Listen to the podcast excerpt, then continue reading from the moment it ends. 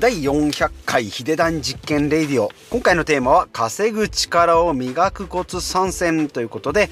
お話ししていきたいなと思います。えー、めでたくですね、えー、まさかまさかの400回。ということで、今回で400回になります、ポッドキャストですね。まあ、もともとは断捨離。ということで、えー、まあ、いろんなクローゼットのものとかですね、えまあ、服とか物とか靴とか、いろんなものをこう捨てながら頭の中をクリアにしていこう。ということで始めておりましたが、まあ、そこからですね、お金の勉強を始めて、2020年からですね、えお金の勉強を始めて、まあ、節約とか断捨離で、まあ、頭とお金の、えー、まあ、無駄をですね、整理して、インプットしております。本を読んだり、YouTube とかですね、まあ、音声コンテンツでいろんなものをインプットして、まあ、アウトプットをですね、実際に自分で試してやってみるということで、まあ、今回のテーマである稼ぐ力、それから増やす、お金増やす、それからお金を守る、貯める、使う、5つのお金の力をですね身につけていきましょうよということですね。じゃあ稼ぐ力を磨くコツって何なのよっていうことなんですけどまあ3つ。えー、まあ、じゃあ実際私が稼げてるのかというとですね、まだまだ道半ばですけれども、まあこんなんじゃないのかなというのをですね、まあいろいろこうインプットして、まあ多少なりですね、アウトプットもできておりますので、えー、その3つお話ししていきます。で、1つ目がですね、失敗しても貴重な体験になるということで、まあ失敗の数を増やすと。まあどうしても人間ですね、失敗するのが、まあ嫌だとか、私もそうなんですけどね、えー、まあ失敗したらどうしようとかっていうふうに思うんですけど、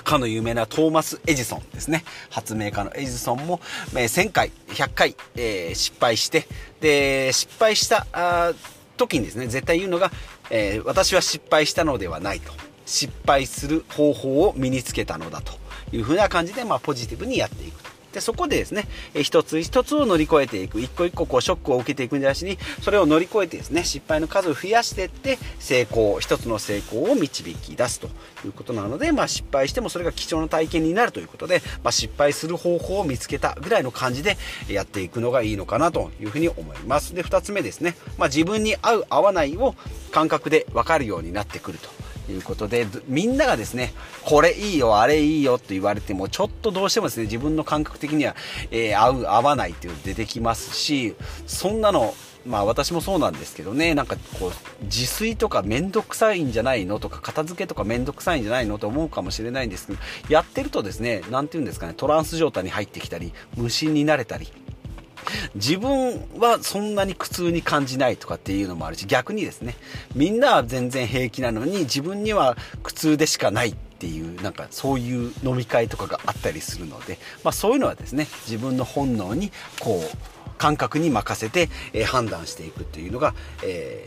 ー、いいのかなというふうに思います。まあ好きとかですね、やりたいっていうものを、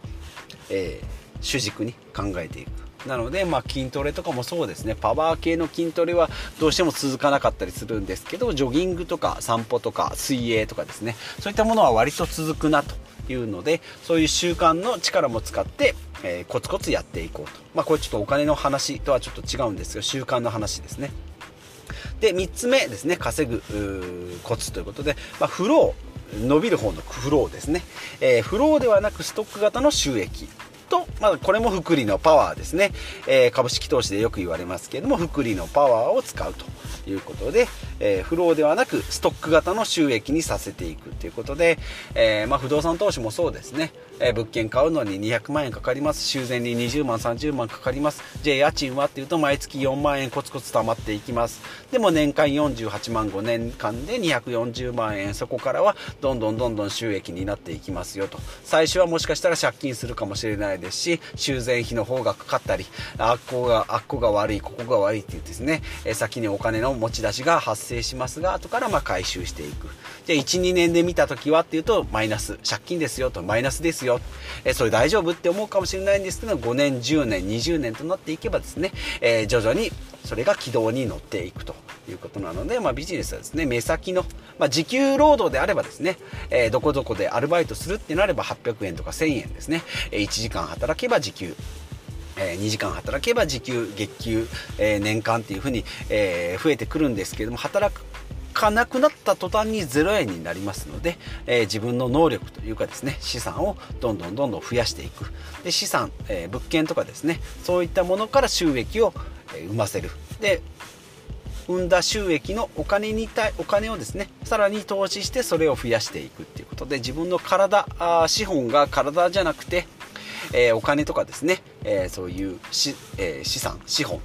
がさらにこうお金を生み出すと。お金がお金を生み出す、え力を、え磨いていくというふうにまあ、私もですねサラリーマンやっております。20年ぐらいやっておりますのでどうしてもですね時給マインドに、えー、陥りやすいんですね。これを働けば。あと1ヶ月働けば30万円入りますとか、えー、2時間働けばとか、えー、1時間の時給にこれ見合ってるのみたいな感じで感覚で考えるんですけどもそこで生まれた生産性は0円だとしても、え1年後2年後3年後に生み出す生産性っていうのは、え、計りし計り知れないですよということで、まあ、時給だけでいけばですね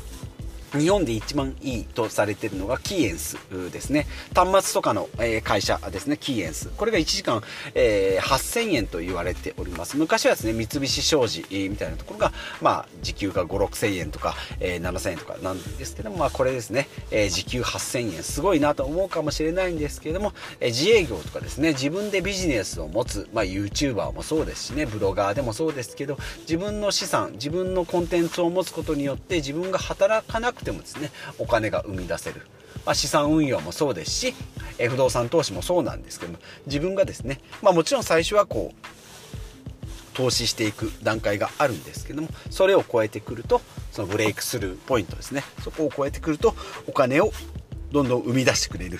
キャッシュフローマシンになってくれるっていうことで、まあ、それはですねいかに自分で、まあ、いくつかいくつ持つのか。どどれぐらいの規模で持つのかっていうのが大事かなというふうに思っております。じゃああなたは何をしてるのっていうことで私がやってるのがブログとこのポッドキャストですね、まあ、これは約2年ぐらいやっております。まあ、ポッドキャストでは、まあ、えっと、ポッドキャストの収益っていうのは日本ではまだまだできておりません。まあ、今後ですね、収益化されるんではないかということで、えー、発信はしておりますが、まあ、それプラスですね、ブログですね、ブログの収益はですね、まだコンテンツ、えー、広告の収入で1200円ぐらいのアドセンスですけどね、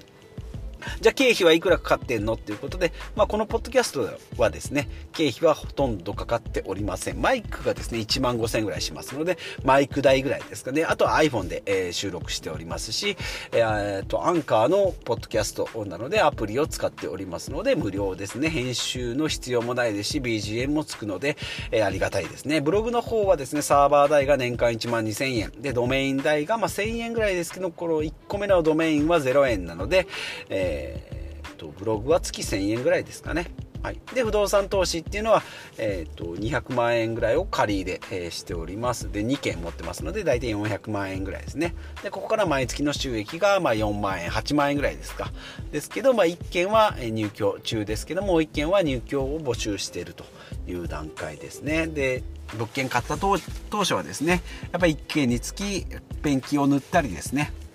壁を塗ったりしておりますのでだいたい30時間ぐらいは労働力の投入をしておりますので、まあ、これがただ働きだと考えるとですねやってられねえよとかこれ時給1000円だったら3万円えー、入ってんじゃないかって思うかもしれないんですけどこれもですね物件に対する投資ということで、まあ、自己投資の一つかなというふうに思います、まあ、この2022年もですね、えー、引き続きブログと、えー、不動産投資を進めていきながら、ちょっとですね、えー、MacBook Pro も買ったので、ライティングの方にも挑戦していきたいなというふうに思っております。まあ、ポッドキャストではですね、まあ、今400回来ております。ブログもですね、300回ぐらいやっておりますが、まあ、ちょっとですね、ブログの質をちょっとこう高めるために、2サイ、2サイト目、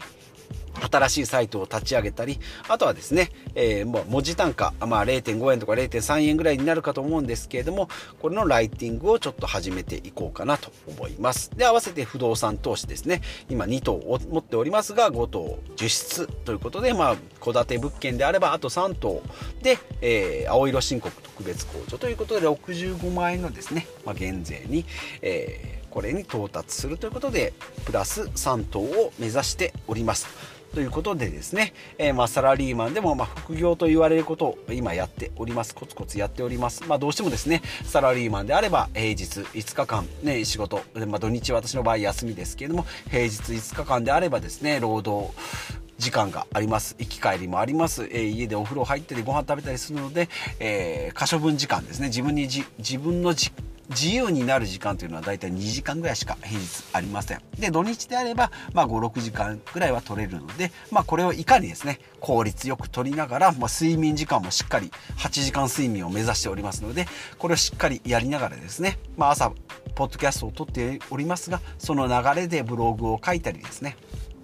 あとはちょっとこうライティングの講座をちょっと受けたりですね、ライティングの記事の案件を受けたりしていこうかなというふうに思っておりますので、まあ、2022年もですね、忙しくなるんじゃないかなと思います。で、アウトプットもそうですし、インプットもですね、え読書の Kindle をはじめとした、え、電子書籍を読んだり、まあ、図書館で本を借りたりもしますし、最近はですね、Amazon Audible で音声コンテンツ、音声読書をしておりますので、こちらのインプットも含めてですね、またさらにこう、良質なアウトプットがこうポッドキャストでできるようにやっていきたいなと思います、まあ、今400回、えー、めでたく迎えましたのでもう500回とか、まあ、1000回目指してですね、えー、コツコツやっていきたいなというふうに思っております。でまあ内容としてはですね、えー、まあお金の話というとちょっとこうやらしい感じになるんですけどもまあ5つのお金の稼ぐ5つのお金の力ですね、